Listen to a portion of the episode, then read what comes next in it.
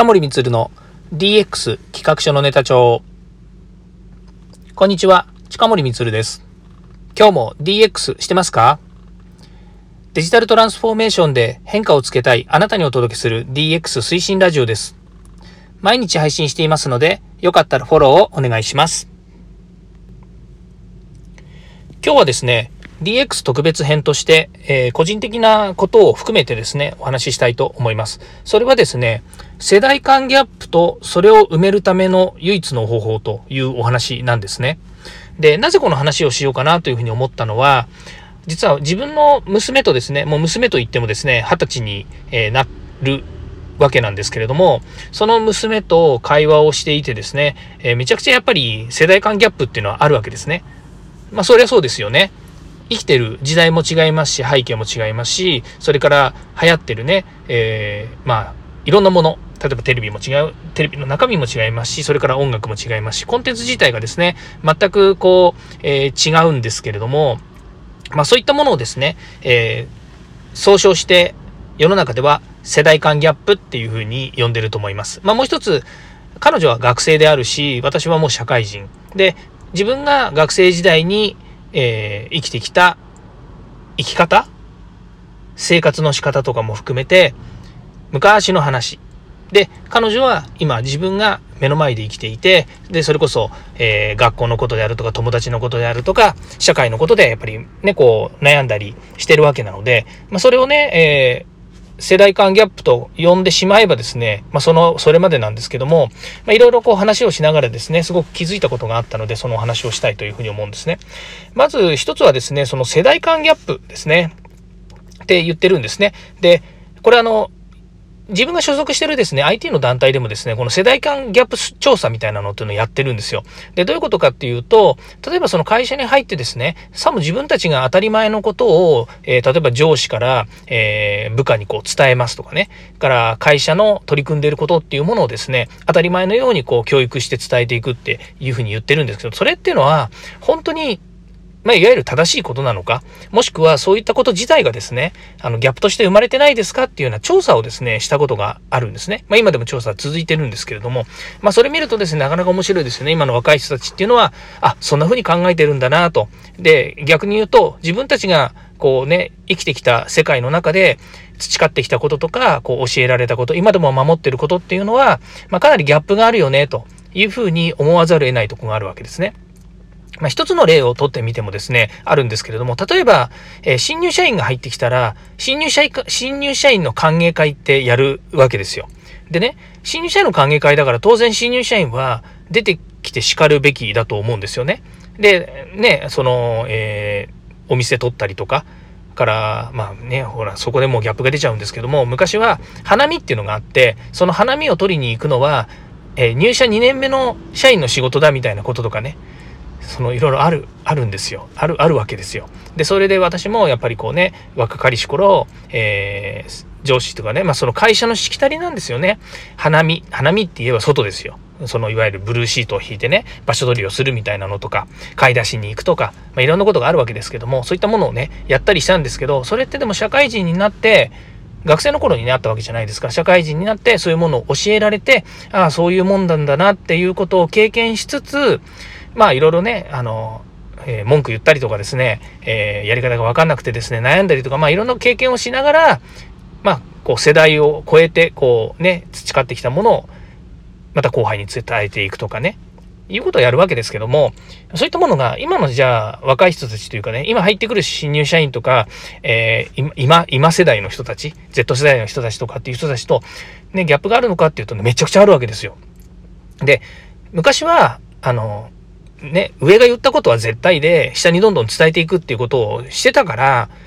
文句を言われようが何しようが、もう絶対命令みたいなね、そういう、まあ今、今で言うとね、そのすごくパワハラとかそういう世界になっちゃうのかもしれないんですけど、まあそういうものでね、受け継がれてきたものっていうのも結構あると思うんですよね。でも、今そういうことやっちゃうとね、やっぱりね、パワハラっていう言葉があるように、いろいろ問題にもなりますし、それから会社としても、まあ、悪しきこう、習慣とか風習っていうのは変えていきましょうっていうようなね、まあそういう、なんていうんですかね、従業員に優しい会社づくりみたいなものが、まあこうね、中心になっているので、まあそういう意味で言うと、あの、どんどんそういったね、悪い風習とか、まあ余計な仕事には関係ないって言っちゃうとね、まああの、語弊があるんですけども、そういったものはどんどんどんどんこう、えー、なくなっていくっていうことがあって、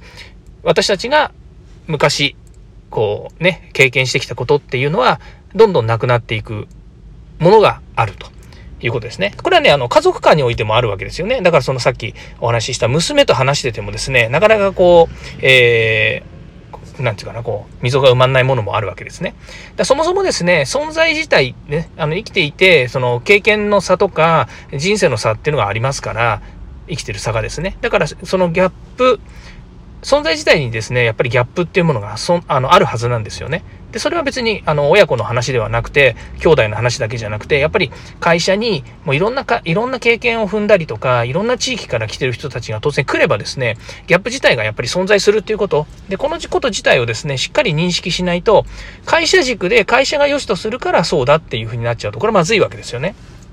で、えこれは何をどうやったら埋めたらいいのかっていうのは、まず一つはですね、お互いを尊重し合うことが重要ということなんですけれども、実はね、これ、尊重してもね、あの、なかなかね、埋まんないものってあるんですよね。さっき言いましたように、自分たちに染みついた、やっぱり経験とか風習っていうのがあったりするんですよね。だからそういうものが、こう、やっぱりこう、えっ、と、変わらないと、えー、変わらないと、まあ、変えていかないといけないっていうような状況なんですけれども、なかなかですね、変わらなかったりして、その、えー、ギャップ感のですね、逆感、世代間のギャップのズレっていうものが、やっぱり埋まらないものもあるわけですね。でも、埋まるものもあるんです。それは何かっていうとですね、やっぱりお互いを尊重するということで、例えば、うちの娘との共通項でいくと、えー、音楽だったりするわけですね。で、私、あれ、これ、この話って前もしたかもしれないんですけども、やっぱりこう、娘が聴いている今風な音楽ってありますよね。例えば、あの、最近流行ってるんだとね、あの、ヨルシカさんとか、夜遊びさんとかね、あの、それから、えー、ヒゲダンさんとか、まあ、いろいろあるわけですよ。で、聴けば、やっぱりいい歌だし、ドラマにも採用されてるし、いろんなとこでこう、聴くしね。で、そういうものって、じ、なんていうの、僕が自ら、あの、わざわざこう、取りに行く世界じゃないのかもしれないんですよね。なぜかっていうと、自分自身はやっぱりギターが好きだし、えー、なんだろうな、あの、ロックバンドが好きだったり、まあ昔ね、ハードロックが好きだった、80年代の音楽が好きだったりですね、あの、バンドが好きだったりっていうのがあるので、どうしても頭の中はそっちに行っちゃって、そういう音楽を聴きたくなっちゃうんですよね。そっちの方が心地がいいっていうのがあるわけですね。やっぱ青春時代の思い出みたいのもありますし。でも、今の娘たちが聴いている音楽、息子とか娘が聴いている音楽。で、この間のエヴァンゲリオンね、新エヴァンゲリオンが今度 Amazon でね、こう配信されましたっていうね、まあこのニュースもこのラジオで言っちゃっていいのかどうかわかんないんですけども、というのもあって、息子からはですね、その、昔のエヴァンゲリオンから全部見てからシーンを見てほしいっていうですね、リクエストがあったんですね。で、自分自身はね、あんまりこう、エヴァンゲリオンの話っていうのはね、あの、えーまあ、興味がないわけじゃないんだけれども、さしてその昔からエヴァンゲリオン2ではないわけなので、まあ、とりあえずね、その、言っているジョとかね、ハとか Q とかっていうのをね、見てからシーンを見ようということで、えー、お休みの時に、これ今ね、お盆休みなので、親盆休みに見たんですよ。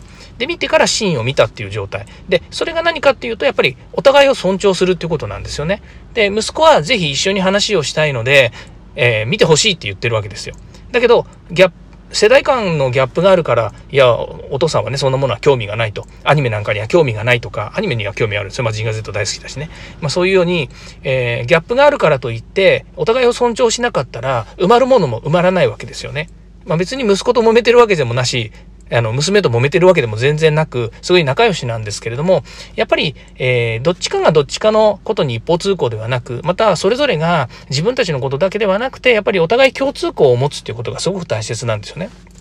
で、個人的なことで言うと、やっぱり DX 軸になっちゃうんですけども、何が必要かっていうと、やっぱり何かを軸にしないといけないので、例えば今みたいに、そのコンテンツとか、それからね、あの、クリエイティブなものっていうのは、お互いの共通項になりやすいんですよね。ですから、お互いの興味の持ってるものにやっぱり興味を持つということが大切で、先ほど言った娘なんかだと、一緒にギターを弾いたり、ね、ギター、まあ結局、あの、今の、えっ、ー、と、若い人たちが聴く、若い人たちが聴くっていうか、今ね、流行ってる曲なんかでも、やっぱりバンドとして成立してるものもあるので、そういったものをね、娘がギターで弾きたいっていうふうに言えば、一緒になってね、ギターで弾いたりとか、それから、えー、まあ、あの、お父さんたちの時代はこうだったんだよ、みたいな話をしたりとかね。まあそういったものがですね、結構、世代がギャップのですね、を埋めるための一つの材料になるな、ということで、まあ自分が変わらなきゃいけないっていうこととですね、そういった、えー、興味を持つということが大切だと思います。はい、ここまで聞いていただきましてありがとうございました。近森光でした。ではまた。